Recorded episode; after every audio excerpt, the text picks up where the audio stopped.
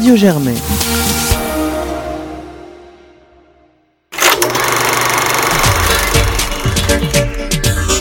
Popcorn, l'émission ciné de Radio Germaine, saison 10.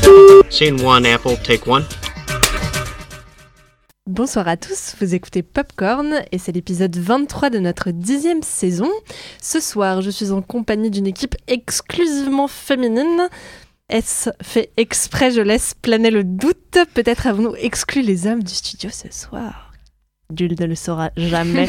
je suis donc en compagnie de Alice. Bonsoir Alice. Bonsoir. De Clara. Bonsoir. De Claire, qui nous revient tout droit de sa 3 heures en Angleterre, il me semble. Bienvenue, bon retour dans ce studio de Radio Germaine. Merci Philippine, c'était bien l'Angleterre. Bonsoir. Fort bien. Et de Jeanne. Bonsoir. Et nous allons vous parler comme d'habitude de trois films, à savoir Lise et l'oiseau bleu, L'époque et Alpha The Right to Kill. Mais comme chaque semaine, on commence avant toute chose par une petite question d'actualité. Et vous vous en doutez, l'actualité cette semaine, c'est la nouvelle saison de Game of Thrones saison numéro, je ne sais pas combien. Saison numéro 8, tout à fait, merci Clara. Euh, et on a pensé que ce serait l'occasion de s'interroger sur le genre épique, le registre épique, puisque c'est l'une des grandes caractéristiques de la série que de d'être euh, un show absolument euh, non seulement dantesque, mais également épique. Et on se demandait, Alice, surtout, tu te demandais si ce genre épique avait encore un sens au cinéma, quel sens il avait au cinéma, et si les séries n'étaient pas un peu devenues, si j'ai bien compris, le, dernier refuge euh, de, de, ce registre. Je te laisse poser un peu plus clairement les, les enjeux de cette question d'actualité. Non mais oui, c'est exactement ça, parce que moi j'aime beaucoup euh, l'épique au cinéma, je suis une fan du Seigneur des Anneaux euh, depuis le plus jeune âge, et c'est vrai que j'aime bien, par exemple, dans le Seigneur des Anneaux, le premier degré qui est peut-être parfois ridicule, mais où il y a vraiment ce côté euh, voilà Legolas qui regarde le ciel rouge se lever, bah c'est pas une blague à ce moment-là, Ah, c'est vraiment c'est vraiment du premier degré. Il y a vraiment ce souffle épique et euh, ce côté vraiment aventure et frisson un peu euh, voilà un peu presque historique en fait qui, qui habite euh, qui habite par exemple le Seigneur des Anneaux. Et je trouve que dans les grandes fresques épiques au cinéma ça, ça a tendance à disparaître et ça a tendance tu, à tu être penses à quoi particulièrement? Bah, je pense notamment donc euh, bah, euh, celle qui est comme saga épique euh, qui continue, c'est Star Wars. Et je trouve que par exemple dans Star Wars, il y a de plus en plus de place à l'humour au second degré. sur et je trouve que ça m'a particulièrement frappé dans le dernier, le dernier qui est sorti. Et, euh, et c'est aussi euh, quelque chose qu'on retrouve beaucoup chez les, dans les films de super-héros. Par exemple, dans le Spider-Man 1, il y a très peu de second degré. Et maintenant, euh, dans les derniers, la Avengers, c'est vraiment. euh, Un peu la course au gag. voilà, c'est vraiment la course au Dead- le second Deadpool, degré. Deadpool, c'était complètement ça. C'était transformer le héros habituel en anti-héros assumé, qui brise le quatrième mur en permanence, qui repose uniquement sur des gags. Et, et justement, je pense qu'aujourd'hui, j'ai l'impression qu'au cinéma, il y a une peur du ridicule, ou euh, enfin, j'ai l'impression qu'on n'assume plus les grands sentiments euh, et qu'on n'assume plus non plus de fait des figures de héros.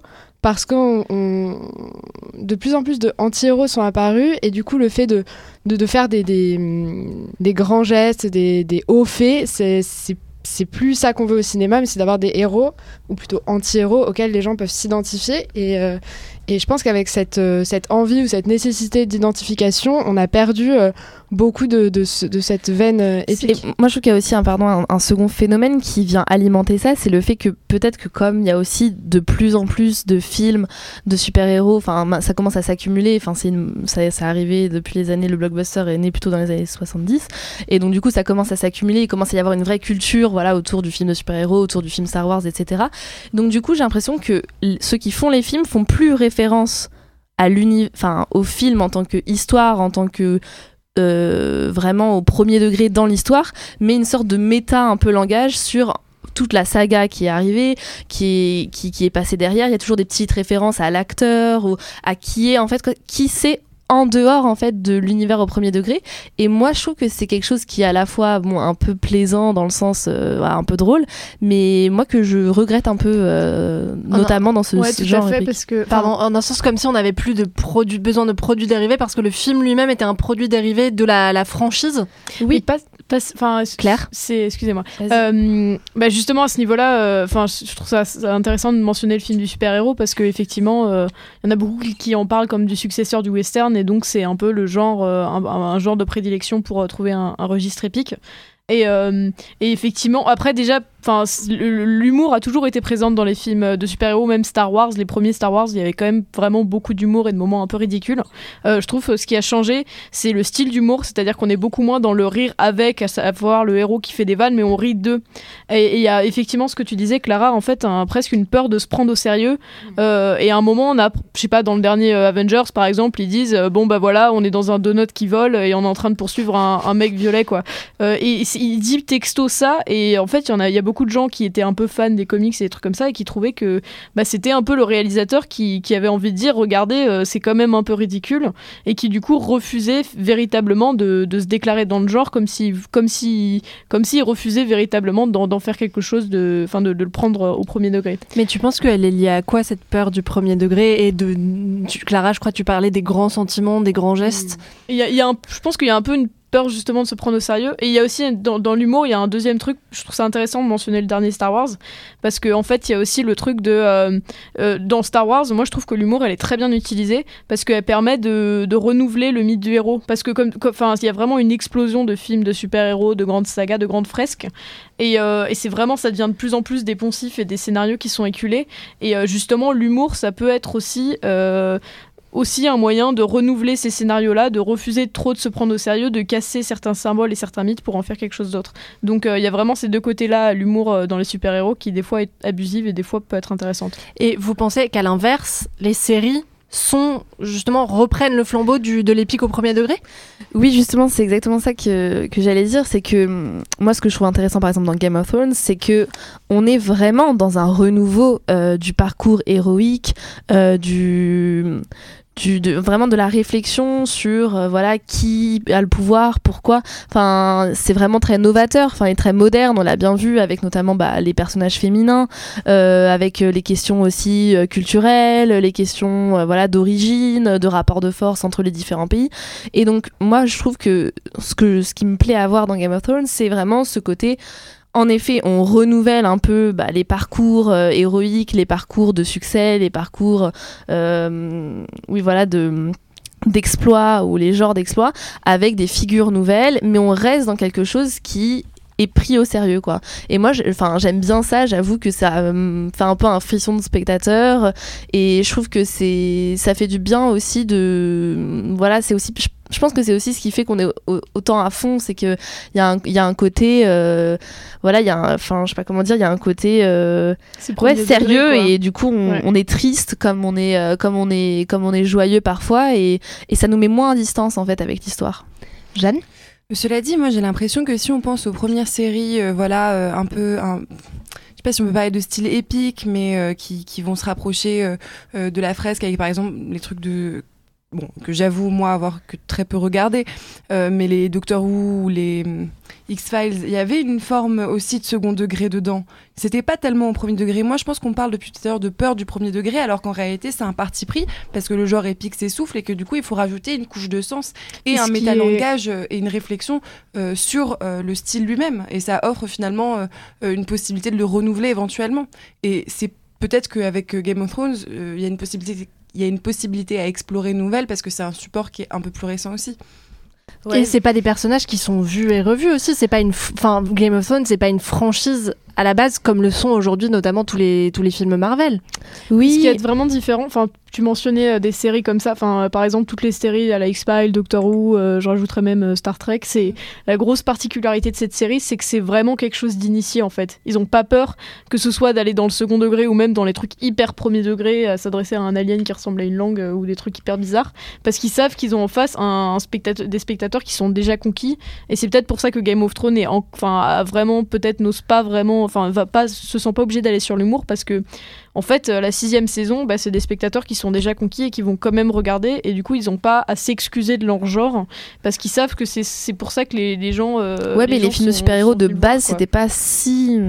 C'était pas au- autant euh, drôle, tu vois. Moi, je trouve que s'il y a un peu un côté paresseux aussi. Mm. Enfin, dans mettre de la vanne, euh, tiens, euh, ça va nous permettre de faire un truc un peu plus frais. Je trouve que voilà, c'est. Finalement, j'y vois plus, ouais, de la un peu de paresse plutôt que de se dire bon bah, on va vraiment faire quelque chose de moderne.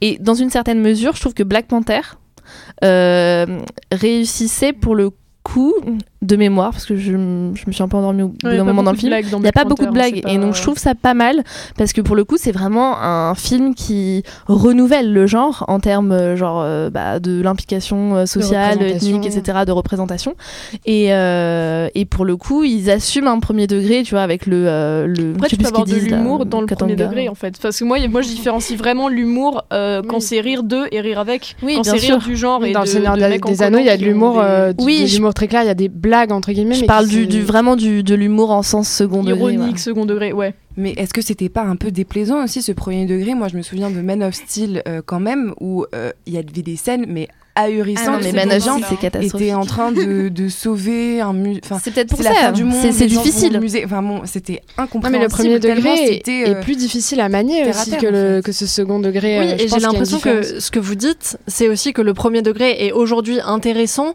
quand il va chercher des territoires encore non explorés par c- J'ai l'impression que c'est ce que tu dis, Ouais, Alice, ouais, sur, euh, sur Black Panther, quand à la fois soit on creuse euh, la psychologie des personnages, soit on va chercher des héros épiques qu'on n'a pas encore vus au cinéma, Ouais. parce que ce soit parce que ce sont des héros euh, noirs euh, dans un, enfin dans un, comment dire, dans un, environnement, enfin en, en Afrique quoi, ou que ce soit parce que ce sont des femmes euh, qui, qui prennent le pouvoir, qui prennent les décisions, etc. Donc j'ai l'impression que en fait vous, vous vous dégagez un peu deux tendances de l'épique aujourd'hui, qui est d'un côté voilà cette idée de d'aller explorer des nouveaux territoires et de l'autre se satisfaire des territoires qu'on a déjà.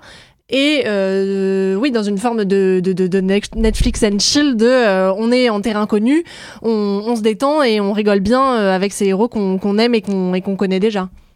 Et oui C'est une belle conclusion Eh bien, écoutez, on va donc s'arrêter là. Euh, merci en tout cas pour tous ces, ces éclairages, ma foi, fort intéressants. Et euh, on va revenir aux sorties de la semaine. Donc, on commence avec un film qui s'appelle Lise et l'oiseau bleu, donc un film japonais euh, d'animation de la réalisatrice Naoko Yamada. Et on vous laisse tout de suite écouter une partie de la bande-annonce.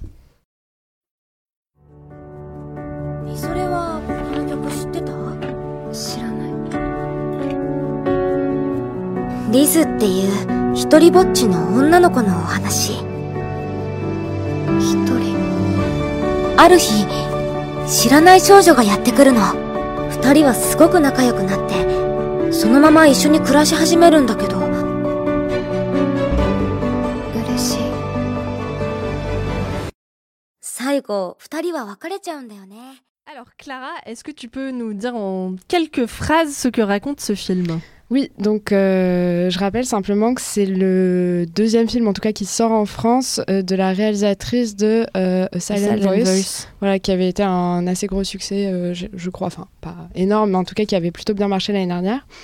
Et donc là, elle, elle raconte une histoire d'amitié entre deux jeunes filles, deux lycéennes, qui vont petit à petit voir leur amitié s'effilocher et disons elles vont s'éloigner à l'occasion d'un concert euh, avec l'orchestre de l'école où elles sont censées interpréter un- justement une, œuvre qui s'appelle Lise et l'oiseau bleu et qui raconte l'histoire d'une jeune fille très solitaire qui s'appelle Lise euh, et euh, son amitié avec une autre jeune fille qui s'avère en fait être un oiseau qui donc finit par disparaître et s'envoler, métaphore de cette amitié qui, qui, euh, qui ne tient euh, plus qu'à un fil. Et donc voilà, c'est c'est l'histoire. Très, très, très, très bon résumé. Claire, est-ce que tu peux nous dire ce que tu en as pensé? Euh, oui, très bien. Alors, j'ai, moi, j'ai beaucoup aimé euh, ce film. Euh, alors, en fait, c'est une histoire qui, qui est racontée comme ça, et hyper classique. C'est, c'est deux lycéennes qui sont sur leur dernière année.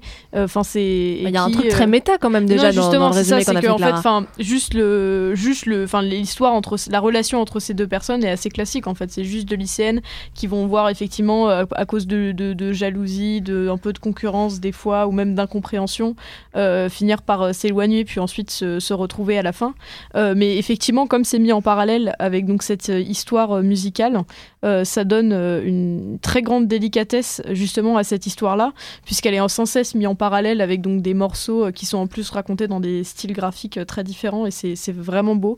Et qui, du coup, même il y, a des- passages uniquement musicaux où ils essayent vraiment de, retransmettre tout, tout, enfin, tout, euh, tout ce qui se passe entre elles.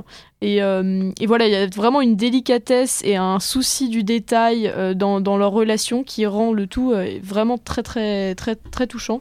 Euh, sans, sans que pour autant que ça, ça transcende véritablement le genre d'une amitié euh, lycéenne, mais en tout cas, ça donne quelque chose de très délicat et, et touchant. Clara, tu es d'accord? Euh, oui, je suis tout à fait d'accord. Alors par contre, là où je suis pas d'accord avec toi, c'est que je trouve pas que ce soit une, une histoire si banale que ça. C'est-à-dire que peut-être que justement, elle est banale dans la vie. Euh, au quotidien, on s'est tous éloignés d'amis. Mais je trouve qu'au cinéma, c'est pas quelque chose d'extrêmement récurrent.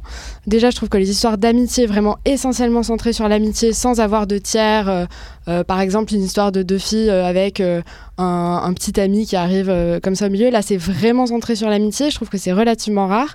Et ça fait très plaisir de voir ça, surtout quand elle est aussi bien traitée. Et, euh, et, je trouve voilà que déjà oui, tu l'as dit visuellement, on s'ennuie pas du tout. Euh, malgré au début, c'est vrai que c'est c'est un- une esthétique d'animé qui est assez standard. Enfin, j'ai l'impression que dans le dans le design des personnages, dans leurs expressions, il y a quelque chose qui me rappelle un petit peu ce qu'on peut voir à la télé.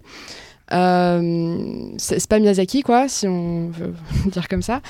Mais, euh, mais, mais Miyazaki, qui, enfin, si je me trompe pas, fait pas vraiment de l'animé, fait plutôt du, du dessin animé. C'est euh. ça, non mais c'est c'est pour ça que c'est assez Oui. différent. Mais euh, en France, j'ai l'impression que c'est relativement récent ce type d'animé euh, très japonais qui arrive tel quel sur les écrans français.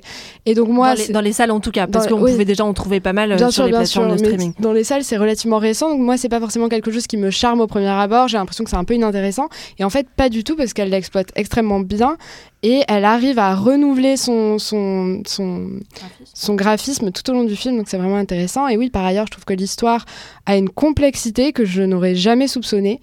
Euh, C'est-à-dire que pendant, je, je vais pas faire de spoiler, mais pendant tout le film, finalement, on se représente la relation de manière assez euh, euh, déséquilibrée avec donc le personnage principal qui est une jeune fille très timide, très introvertie, et l'autre qui est justement à l'inverse extravertie, qui est admirée de tous, etc. Et donc on se représente une relation assez, même très déséquilibrée, et on s'attend logiquement à ce que euh, la souffrance soit du côté de cette euh, jeune fille qui est très solitaire et très introvertie.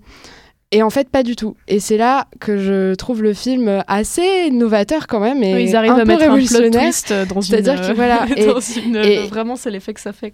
C'est cette amitié, comme dans toute relation, bah, c'est rarement, en tout cas, c'est pas toujours ce qu'on voit au premier abord, et euh, c'est souvent plus complexe. Et justement là, euh, le, le rapport de force, si je puis dire, entre les entre les deux jeunes filles est pas du tout évident, et, euh, et- et finalement assez équilibré. Et je trouve que ça fait une histoire qui qui, qui fonctionne très bien.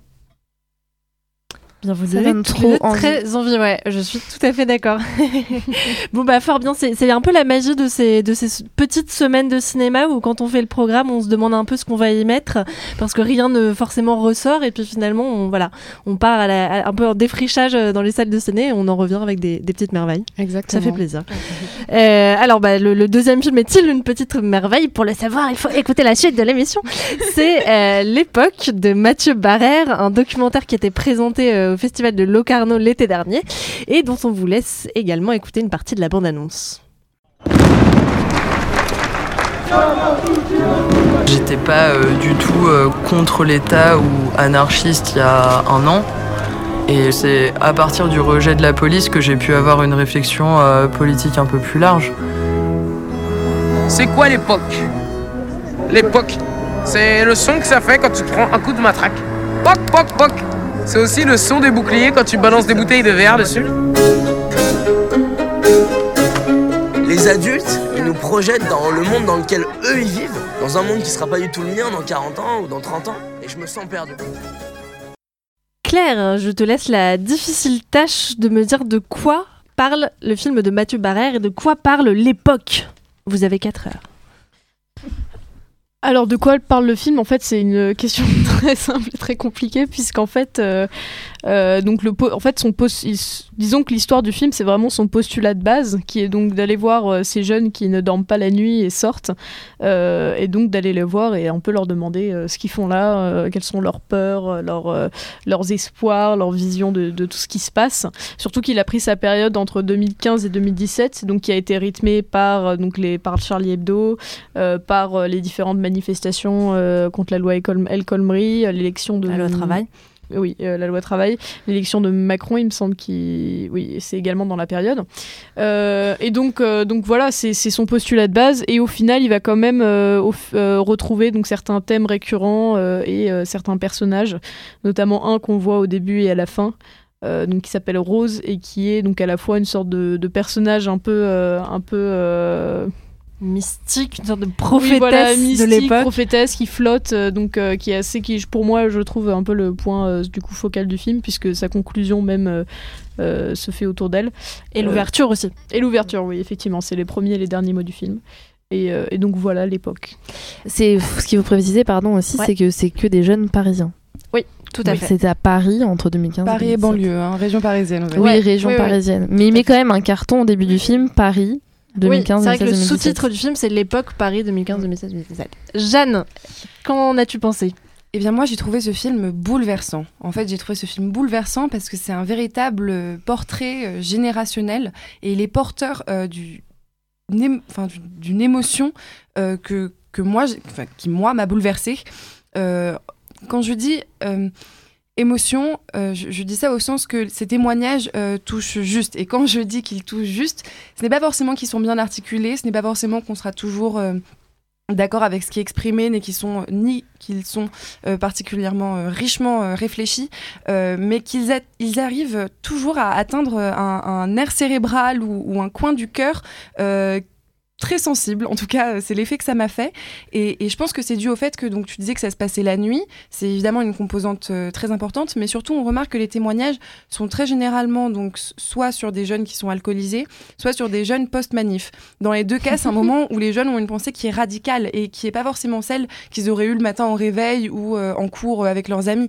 C'est une pensée qui est poussée à l'extrême et qui du coup est pas forcément représentative d'une époque. Et je pense pas que ce soit un travail de sociologue qui a été fait, mais vraiment euh, un, un travail de capture d'une émotion euh, générationnelle, comme euh, je le disais euh, au début, et c'est porté d'après moi par des images qui sont vraiment très très belles. Il y a un souci de la lumière et un, travail du son aussi qui est très riche et, de fait, je pense que l'œuvre a dû être particulièrement difficile parce qu'on peut imaginer le nombre d'heures de rush. Enfin, peut-on imaginer même? 250, je crois. 250 qui au final en fait une heure, à peine une heure et demie. Voilà, 250 heures de rush abattues et et, je pense qu'ils ont tiré euh, l'essentiel de ce qu'il fallait tirer parce que, en tout cas, le, le résultat est vraiment euh, troublant. Alice Bouleversée aussi euh, Moi, je suis un peu plus partagée sur le film, mais c'est vrai que je trouve qu'il a. En fait, il y a plein de choses dans le film qui sont intéressantes. Je trouve que c'est. Je trouve que ce qui est intéressant, bah, tu l'as, tu l'as souligné, c'est que je trouve qu'il y a quand même une vraie recherche formelle. Enfin, c'est un documentaire, mais il y a quand même pas mal de. Moi, ce qui m'a plu, c'est un peu toutes les transitions en filmant un peu Paris, en filmant la, République, la République en reflet, la République, euh, euh, ou même il filmait beaucoup les caméras en fait, les caméras de surveillance du métro, les caméras ou, les caméras dans les boîtes ou aussi les, les, les spots lumineux. Je trouvais que ça c'était intéressant et ça a ajouté pas mal en fait de matière euh, de réflexion au documentaire. C'était c'était un peu comme si, euh, à travers ces plans-là, le réalisateur nous montrait ce qu'il avait envie de raconter aussi, euh, en plus d'enregistrer, enfin, et d'écouter ces, ces, personnages-là et ces, témoignages-là. Donc, de ce côté-là, j'ai trouvé ça intéressant. Et, euh, et non, et puis je retiens quand même du film, c'était, moi, j'aime ce que j'aime beaucoup en fait c'est un peu l'humilité et le manque enfin il n'y a pas du tout de jugement. C'est à dire que comme tu dis c'est des gens qui parlent voilà qui parlent euh, dans un coin de rue c'est vraiment les conversations de café entre guillemets. Enfin c'est ce que tu vas dire euh, devant une caméra quand t'es un peu bourré etc il y a un peu un côté euh, pour les sciences pistes la minute yep quoi. Enfin je sais pas si vous connaissez cette institution qui filme qui filme les soirées de, de Sciences Po. Enfin il y a un peu un côté ça tu vois. Genre le mec qui est bourré qui va dire un truc. Il y a un peu cet aspect là dans le dans le documentaire. Mais finalement ce que j'aime bien là-dedans, c'est que ça donne beaucoup de valeur à tous les mots qu'on dit et qu'en fait, c'est peu importe ce que tu dis, ça raconte quand même quelque chose de toi, de justement ton époque, de, de ça. Et je trouve qu'on en ressort avec l'envie de discuter. L'envie de discuter avec les gens et de s'intéresser à ce qu'ils peuvent dire et ce qu'ils ont, voilà, quelle peut être leur expérience. Donc ça déjà c'est énorme quand même, si on a déjà réussi ça. Donc c'est pour ça que c'est bien. Mais d'un autre côté, je trouve que le film est quand même un peu restreint. Enfin, ça reste un film qui, nous, je pense, nous touche en tant que jeunes parisiens, etc. Mais voilà, je trouve qu'il n'y a pas... Euh, forcément, en effet, comme c'est pas un travail de sociologue, voilà, c'est un parti pris, c'est une petite petite capsule, mais ça n'a pas vocation, je pense non plus à à vraiment euh, être un, un, immense travail voilà de réflexion ou de représentativité ou mais parce que l'époque est fractionnée. Donc en fait l'époque n'est pas la même chose euh, à Paris auprès de la jeunesse la nuit que euh, la journée oui, dans une ville mais de complètement. c'est pour ça que c'est un sujet qui est limite trop vaste pour l'aborder mais je trouve que du coup enfin les qualités du film ont aussi des limites évidentes qui font que pour moi ça ça je sais pas si c'est un film qui restera ou moi qui me restera beaucoup parce qu'il y a un côté, tu vois, euh, et même dans ces jeunes-là à Paris, il y a quand même un choix, il y a quand même des gens révoltés, il y a quand même, y a quand même un angle qui est très précis sur les gens qui sont à République ou les gens qui viennent à Paris. Enfin, il y a quelques gens en banlieue un peu, mais ça reste des gens qui sont révoltés, qui sont dans un alors là-dessus, je suis pas tout à fait d'accord. Autant je trouve en effet que le film est très parisien et très jeune et s'adresse, je pense, à une catégorie extrêmement restreinte de la population.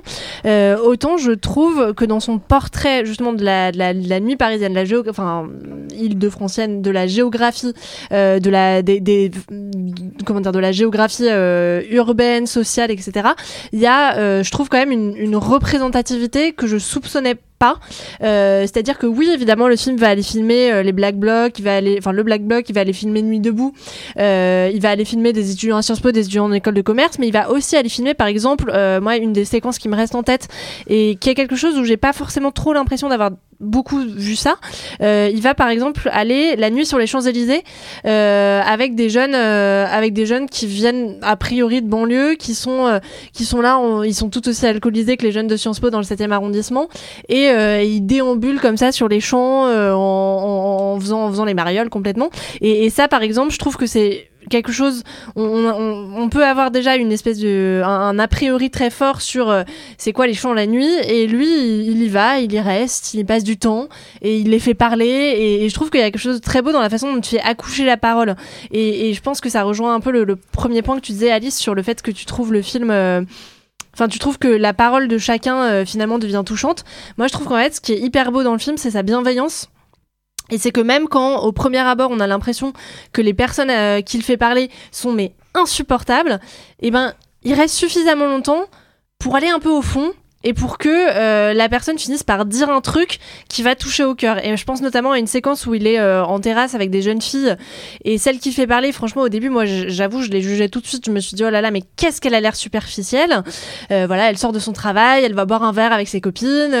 Et, comme tu dis, Alice, elle, parle devant la caméra comme on parle devant une caméra quand on est un peu bourré, qu'on veut un peu faire la maline, etc. Et puis, on sait pas trop pourquoi, mais d'un coup, elle, tombe le masque et elle lui dit en fait moi euh, j'ai hyper peur d'être seule. Et, le film, comme ça, procède par ces instants de, dévoilement total, de mise à nu totale, qui, euh, je pense, sont ce qui nourrissent euh, cette émotion que, que, Jeanne et moi, on a, on a ressenti. Moi, quand bien même, je suis, pardon, juste un mini truc, mais quand bien même sur ces différents personnages, j'ai pas l'impression d'avoir découvert des profils ou découvert des non mais parce qu'on découvre rien mais on ressent on ressent l'atmosphère oui, mais ce que je veux dire en termes de non mais ça ok mais c'est pour ça que je me dis que ce film il s'adresse entre guillemets euh, enfin à moi.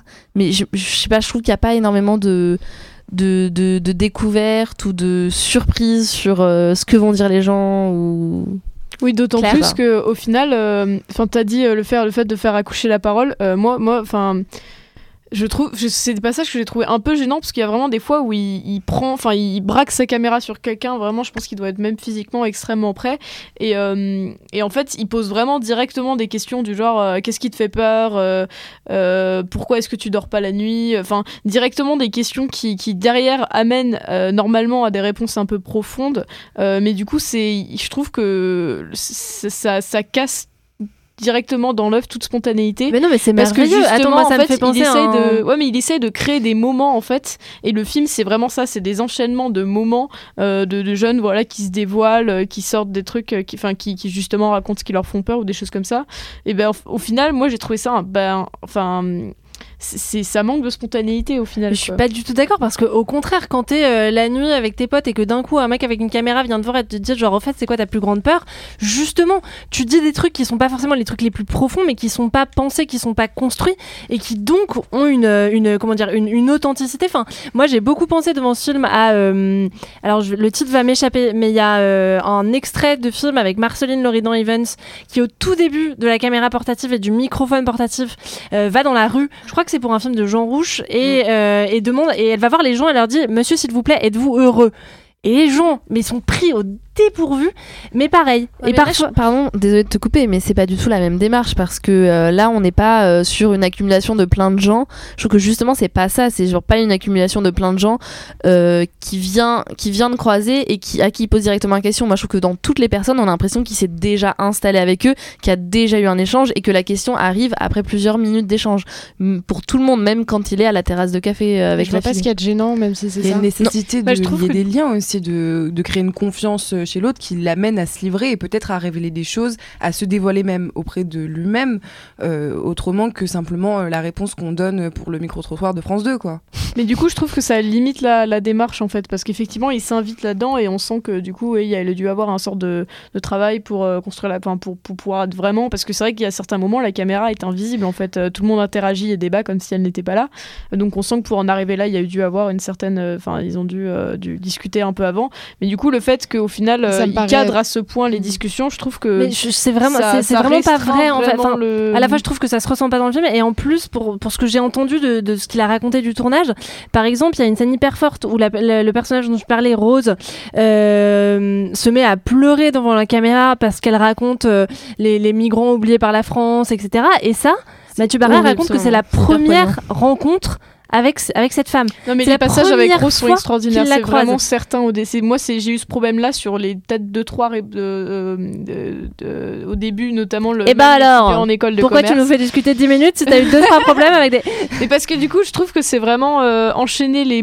en- une volonté vraiment parce que enfin vraiment je fais de la contradiction mais en soi je- si, Bon. j'ai pas trouvé le, le film euh, enfin il m'a pas transcendé mais il est- c'est pas j'ai bien aimé quand même mais je trouve qu'il y a vraiment une volonté d'aller chercher un enchaînement de moments euh, qui au bout d'un moment euh, finit par euh, par casser l'effet que tu pourrais avoir si t'en mettais vraiment un Mais non, parce qu'en fait, il a la volonté de raconter son époque à lui, et en fait, ça rejoint la critique Non, que mais tu je, fais. je suis assez d'accord avec, euh, avec Claire. Je, je vais, pas je vais son époque, soutenir. il raconte vraiment des Non, il raconte son époque à lui. Il raconte c'est quoi son époque à lui. Son époque c'est Paris. Son époque c'est les jeunes. Son époque c'est les jeunes révoltés. Son époque c'est le désabusement. Son époque c'est la volonté de changer la société parce que justement il y a cette, cette- cette impression d'être arrivé au bout d'un processus. Et, et je trouve que c'est une belle réponse à c'est quoi l'époque en fait. L'époque n'existe pas. L'époque n'est qu'une somme de subjectivité. Et ce film en est un bout. Et il en faudrait plein d'autres partout ailleurs. Et son- ce film est une vision de l'époque.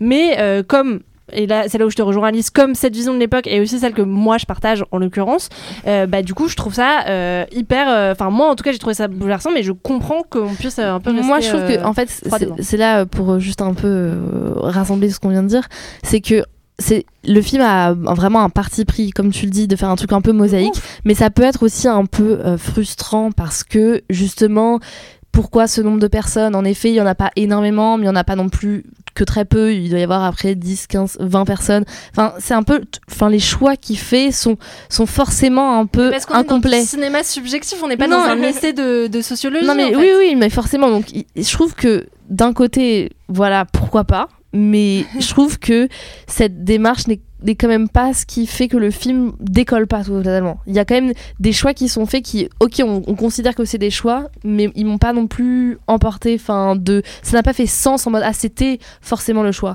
Est-ce qu'il aurait mis plus de personnes? Est-ce que ça aurait pu être intéressant? Oui. S'il avait mis que trois personnes, est-ce que ça aurait pu être intéressant? Oui. Pourquoi il en avait mis Il en a comme ça une sorte d'entre deux.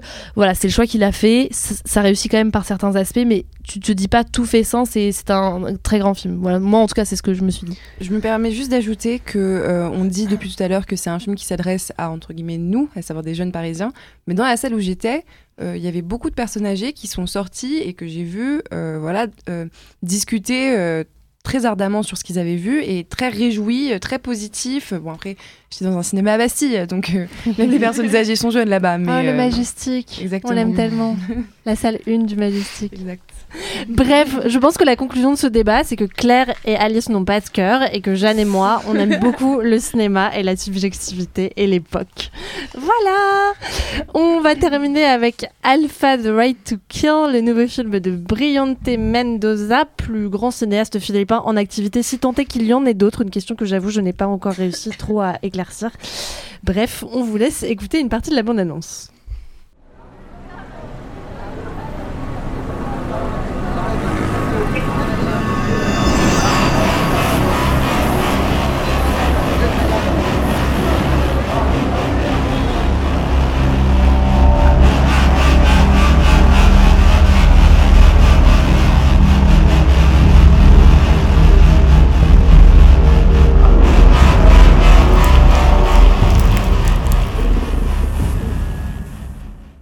Jeanne, est-ce que tu peux nous résumer en quelques phrases le pitch de ce nouveau film de Brillante Mendoza?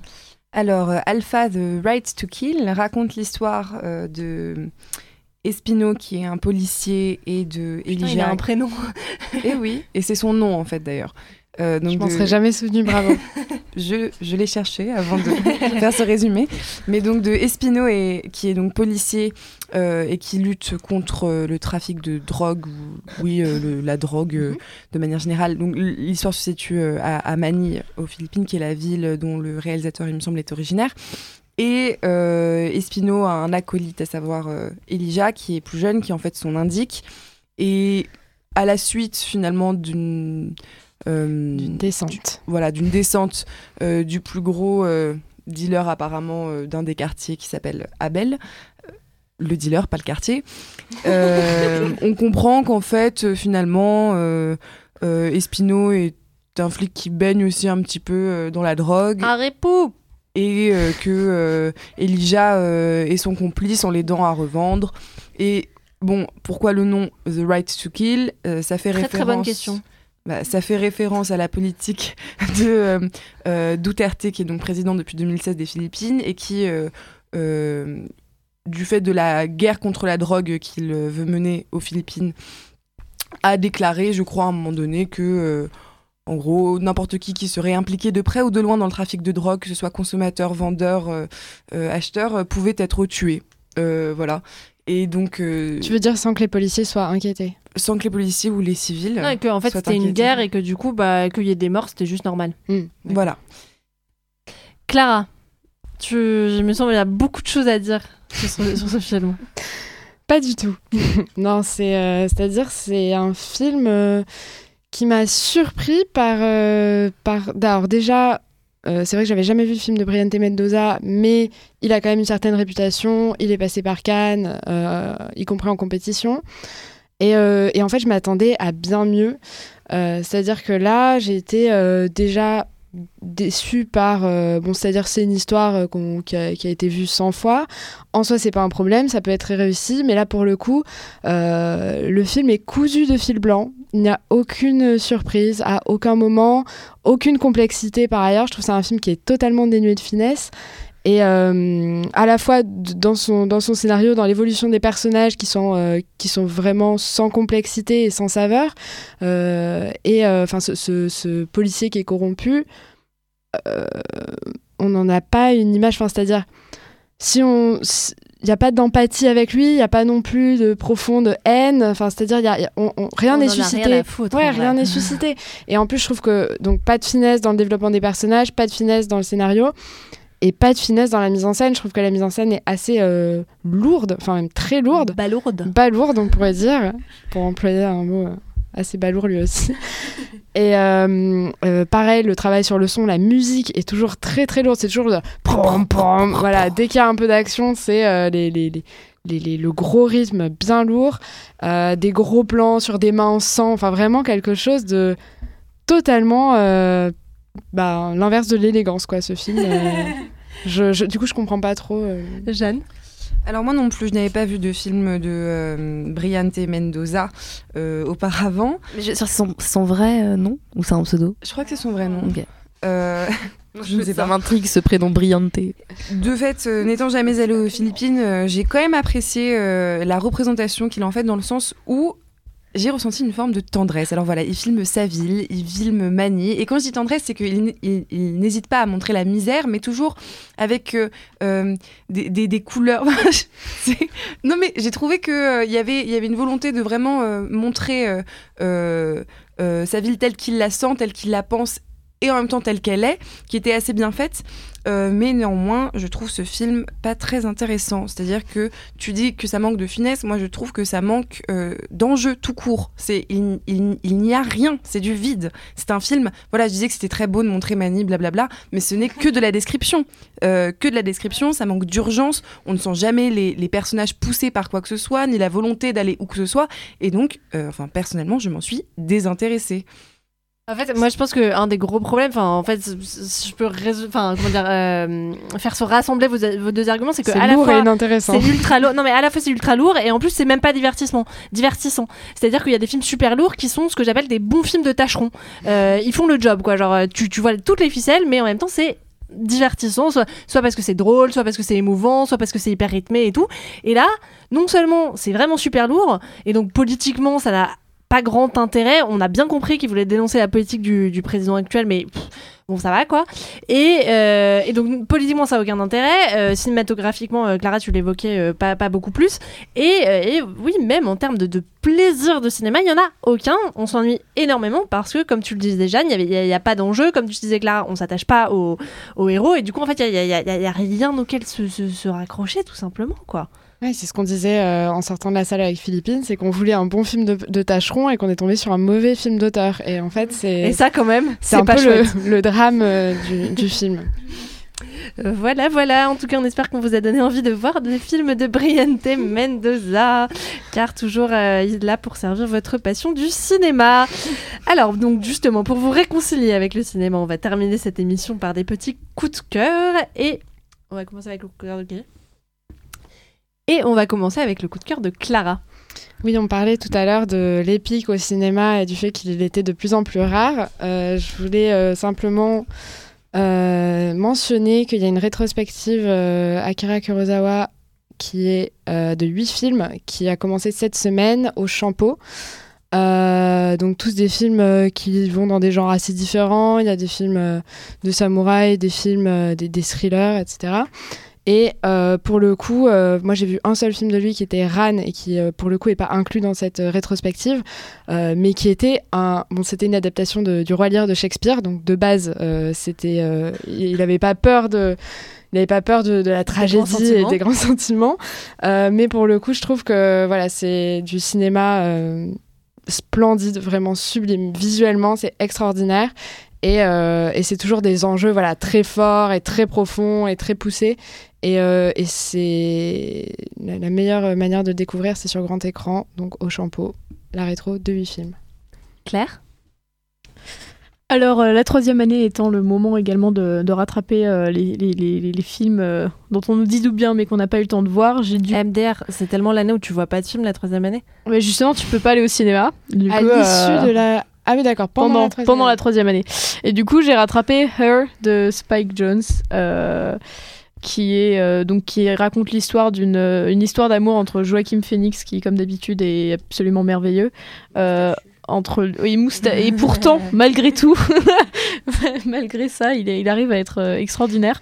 Euh, et donc avec son IA qui est donc, euh, à qui euh, Scarlett Johansson prête sa voix euh, qui est donc une histoire d'amour enfin c'est d'une délicatesse vraiment surprenante surtout quand on s'imagine du coup un monde apocalyptique qui est souvent pas bah, le, justement le sommet de, de la finesse, euh, en- souvent, enfin même, même euh, esthétiquement. Et euh, je vais pas vraiment en dire plus, mais en tout cas, ça raconte euh, bah, justement l'évolution d'une histoire d'amour entre un homme et son IA, et c'est absolument magnifique. Alice? Moi, j'ai envie de faire deux mini coups de cœur. Pareil que, Ah bah pareil que Clara sur le thème de l'épique. En fait, tu m'as inspiré mon deuxième mini coup de cœur. Un film épique qui est un grand classique, mais quand même euh, qui fait plaisir à revoir pour le coup, très premier degré, euh, mais vraiment prenant, dramatique, qui te laisse un, un, sentiment comme ça de tristesse profonde, même après le film, c'est Gladiator de Ridley Scott. Oh oui Et donc c'est vraiment... Euh, c'est vraiment un super film parce qu'il y a aussi Joaquin Phoenix. Donc voilà, c'est vous deux en fait qui m'avez fait penser à ce coup de cœur. Donc Joaquin Phoenix, Dans un rôle qui, bien différent. voilà, qui joue, euh, qui joue donc le, enfin le méchant empereur, pour dire les choses de Commode, Voilà, Commodus. Méchant fils de- du gentil Marc Aurèle. Et sans moustache cette fois. voilà, exactement. Et en fait, euh, il est incroyable dans ce rôle. C'est vraiment comment ce, personnage devient de plus en plus aigri, de plus en plus parano et de plus en plus méchant en fait. Et vraiment, son visage se creuse de cernes au fur et à mesure du film. Et face à lui, il y a Russell Crowe, euh, le gladiator, euh, le grand sauveur, on va dire. Et c'est euh, et c'est vraiment bah, pour le coup du vrai du vrai épique en plus à l'époque de Rome donc enfin voilà je veux dire c'est quand même une époque qui inspire beaucoup euh, le, le cinéma épique en général.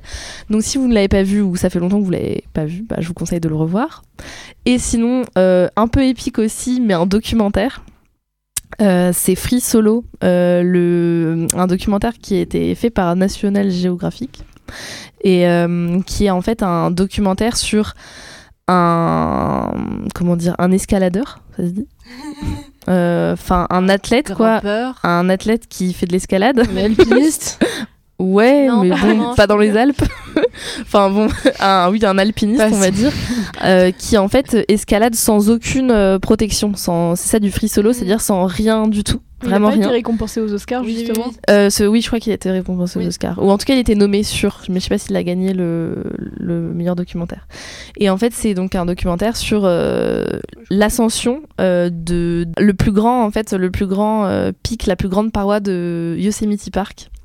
Et donc, en fait, il a grimpé ça, mais vraiment, enfin, sans rien. Et donc, c'est sûr comment ce gars a fait ça. Ils ont filmé son ascension. Et euh, c'est sur sa personnalité, c'est sur cette, euh, cette, euh, voilà, cet exploit en fait. Et c'est intéressant parce que vraiment, enfin, incroyable en fait. Et aussi sur vachement sur sa relation avec sa, sa, sa copine et sur son entourage, sur même les gens qui filment ça, sur qu'est-ce que ça fait en fait d'accepter que quelqu'un fasse ça. Euh, voilà. Et donc du coup, c'est ça me vous vraiment, ça vous met des sueurs froides. Euh, Enfin, c'est vraiment le mec se tient à un pouce euh, au-dessus de, enfin, du vide total de genre plusieurs centaines de mètres. Donc c'est vraiment, euh, c'est vraiment assez euh, spectaculaire. Jeanne? Alors moi aussi j'ai deux coups de cœur, donc je serai rapide. Le premier est un coup, un coup de cœur venu, c'est-à-dire que j'ai vu euh, Blowout de Brian De Palma euh, récemment et ça m'a beaucoup plu. Donc rapidement c'est l'histoire de Jacques Terry qui est joué par John Travolta et euh, qui est un, un un enregistreur de son, enfin non, un Que des gens avec des métiers bizarres. des escaladeurs, des enregistrateurs, des Non, preneurs de son preneur de son, voilà, et qui enregistre des sons notamment pour le cinéma et qui a l'occasion. euh, Bruiteur Je sais pas. ça se dit. Philippine, on s'en fiche. qui, à l'occasion d'une prise de son, voilà, il veut prendre le bruit euh, des oiseaux, des arbres, euh, de l'eau, euh, est témoin d'un accident de voiture. Euh, la voiture saute dans la rivière, il parvient à sauver une femme. Il se trouve que l'autre homme qui était dans la, enfin l'autre personne dans la voiture était un homme et c'était euh, le favori pour la prochaine élection présidentielle. Et il se rend compte en écoutant l'enregistrement audio qu'il a fait de l'accident qu'il entend, qu'il entend un, un coup de Coup de un pistolet. coup de feu, voilà, un coup de feu. Et donc, euh, et donc peut-être, il ne s'agit pas seulement euh, d'un accident, mais d'un assassinat. Et moi, j'ai trouvé que le film était super. Euh, il est assez premier degré, euh, mais il y a toujours des formes de euh, réflexion sur lui-même, notamment bon, bah, sur le cinéma. C'est que Brian de, Palma aime bien explorer différents genres. Ici, c'est vraiment le héros seul contre tous. Et je trouvais que c'était assez bien fait. En plus, c'est New York les années 80, donc c'est toujours agréable à voir. La musique est super. Donc voilà, je le recommande. Et un coup de cœur à venir cette fois, euh, puisque depuis le 17 avril, euh, le film de Jean-Luc Godard, euh, le livre d'images, est disponible sur France Culture. Il sera diffusé sur Arte prochainement, juste après une diffusion en prime time de À bout de souffle. À bout de souffle que je recommande. Le livre d'images, je ne l'ai pas encore vu, mais donc j'empresse tout le monde à, à se faire son avis et aller le regarder puisqu'il est disponible gratuitement. D'ores et déjà sur le site de France Culture et prochainement donc à la télé et après sur le replay d'Arte. Dans les coups de cœur à venir aussi, je vous parlerai la semaine prochaine du film de Beyoncé. Mais bon, ça, ça attendra la semaine prochaine. Chaque chose en son temps. Euh, moi, je vais conclure en poursuivant votre hommage euh, de la semaine dernière à Agnès Varda, euh, puisque j'ai vu euh, Jaco de Nantes, vu que les films d'Agnès Varda étaient, re- étaient hum, reprogrammés par le MK2 Beau- Beaubourg, et maintenant c'est au MK2 Bastille, côté Faubourg Saint-Antoine. Et euh, donc Jaco de Nantes, c'est euh, un portrait de l'enfance de Jacques Demy par Agnès Varda, donc Agnès Varda qui est la, femme de Jacques Demy, et qui en fait a beaucoup entendu de la part de Jacques Demy que son enfance avait beaucoup inspiré ses films. Et à la fin de sa vie, Demy écrivait beaucoup ses souvenirs d'enfance et les racontait euh, à Agnès Varda, qui a donc décidé d'en faire un film où elle fait rejouer par des acteurs, mais dans les vrais décors, donc notamment dans le garage euh, des parents de Jacques Demy à Nantes, les souvenirs de, de Demy enfant. Et ce qui est absolument prodigieux, euh, c'est que ce film raconte la naissance d'un immense cinéaste. Et ce film raconte la passion du cinéma dans ce qu'elle a de plus pur et de plus intense, c'est-à-dire un gamin qui euh, va voir tous les films qui passent dans le petit cinéma euh, de, à côté de- du garage de ses parents, mais qui, pendant la guerre, manque de chance. Tous les films programmés sont des films de propagande nazie. Il n'a il n'a plus le droit d'y aller. Et donc, qu'est-ce qu'il va faire? Il va dans une décharge, celle où le, le- le cinéma rejette ses déchets, et il va récupérer les bobines pour les regarder comme ça à la lumière du jour. Et voilà. Et tout est comme ça, traversé par cette, passion infinie du cinéma qui a donné les, merveilleux films de Jacques Demy, dont on voit d'ailleurs quelques extraits, puisque parfois euh, Varda met en parallèle des souvenirs d'enfance de Jacques Demy et des scènes de ses films. Et voilà, j'avoue que moi, il en faut pas beaucoup plus pour me faire pleurer. Euh, on voit également Delphine Seyrig, euh, qui, est un peu la femme de ma vie. Donc euh, c'est absolument merveilleux et ça, témoigne aussi de, l'immense amour que Varda avait pour, pour. Et, et c'est une, telle beauté, d'une telle intensité qu'on on ne peut qu'être bouleversé par, euh, par, par ce film. Voilà, c'est donc la, la fin de cette émission, la 23e de la saison. On espère vous avoir euh, donné envie d'aller dans, dans les salles en cette semaine un peu aride, mais néanmoins finalement pleine de découvertes. Et on vous dit à la semaine prochaine pour une nouvelle émission. Au revoir. Au revoir.